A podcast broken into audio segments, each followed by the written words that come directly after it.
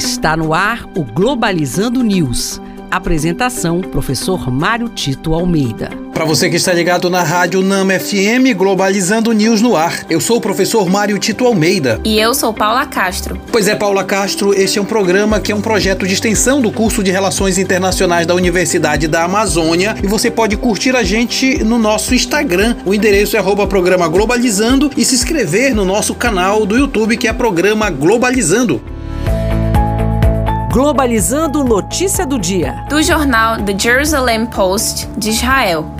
ONU deve aprovar o inquérito sobre crimes de guerra cometidos por Israel dentro da faixa de Gaza. As delegações do Paquistão e da Autoridade Palestina apresentaram uma resolução pedindo que um Conselho de Direitos Humanos da ONU investigue Israel por violações cometidas durante as mais recentes hostilidades na região. Esta é uma situação muito complicada do ponto de vista da diplomacia internacional e do papel da ONU nessa situação. Por conta exatamente de que toda a ação um pouco mais ativa e proativa da ONU precisa passar pelo Conselho de Segurança. E no Conselho de Segurança existe o poder de veto dos cinco grandes países que têm o assento permanente. Um deles é os Estados Unidos. E na verdade isso acaba fazendo com que muitas das ações que são pensadas no âmbito da ONU sejam vetadas pelo maior aliado de Israel, que são os Estados Unidos. Nesse sentido, é importante que pelo menos o Conselho dos Direitos Humanos da ONU possam realmente investigar essas questões de violações contra os direitos humanos do ataque de Israel à Palestina, para que se possa perceber de fato que a ONU pode realmente ajudar na resolução daquela situação.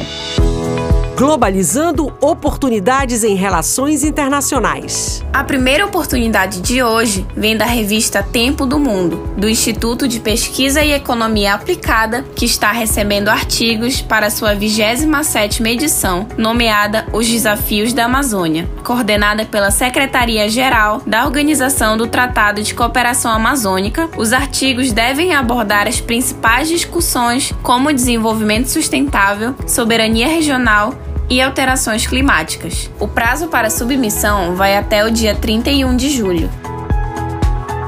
A segunda oportunidade é da revista Oikos, vinculada ao UFRJ, que está recebendo artigos para o seu dossiê 30 anos de Mercosul são recomendados trabalhos relacionados às pautas mais atuais, como a presença da China no bloco, democracia e a agenda ambiental do Mercosul. As propostas de trabalho devem ser submetidas até 31 de agosto. Não perca! E este foi o programa Globalizando News de hoje. Eu sou o professor Mário Tito Almeida e você pode seguir a gente no nosso Twitter, o arroba P Globalizando, e ficar por dentro de tudo o que acontece no mundo. Paula Castro, muito obrigado. Obrigada, professor Mário Tito. Obrigada a você, ouvinte da Rádio Nama, e até a próxima. E neste sábado temos dois encontros. Às 17 horas, a nossa live na página oficial do Facebook. O tema será Amazônia Amazônia nos debates ambientais contemporâneos. E também no sábado, às 9 horas, nós temos o nosso programa Globalizando com uma hora de duração. Aqui na Rádio Nama FM 105.5, o som da Amazônia. Tchau, pessoal.